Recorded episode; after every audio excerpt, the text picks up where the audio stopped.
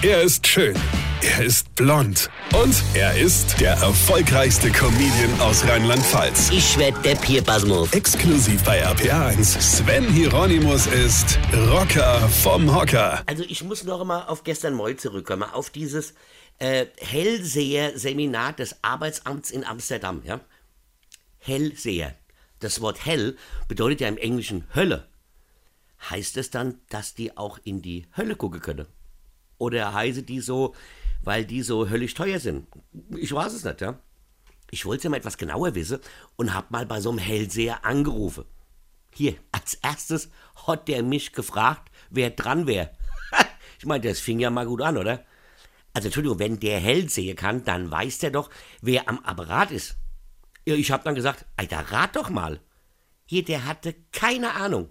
Gut, dann hat er mich lauter Sachen gefragt, die er eigentlich ja eh schon hätte sehen müssen oder wissen müssen, ja. Und dann hat er mir vorausgesagt, äh, dass ich eine Zukunft hätte. Also was mich jetzt erstmal beruhigt hat, ja. Und dann wollte er meine Kontonummer haben, um den Preis fürs Hellsehen einzuziehen. Ich habe ihm die auch gegeben. Ja, und jetzt hat er wieder angerufen, weil die Kontonummer wird ja überhaupt nicht stimmen. Ja? Da habe ich gesagt, ja, sehse, das war ein Test, weil sie könne gar nicht hell sehen, sonst hätte sie ja gewusst, dass die Kontonummer falsch ist, ja. Aber jetzt sag ich Ihnen mal die Zukunft voraus, weil Sie sind morgen früh Thema bei RPR 1. Und da hat er zum ersten Mal wirklich hell gesehen. Denn er hat gesagt, wie? Ich auf RPR 1? Weine kenn dich.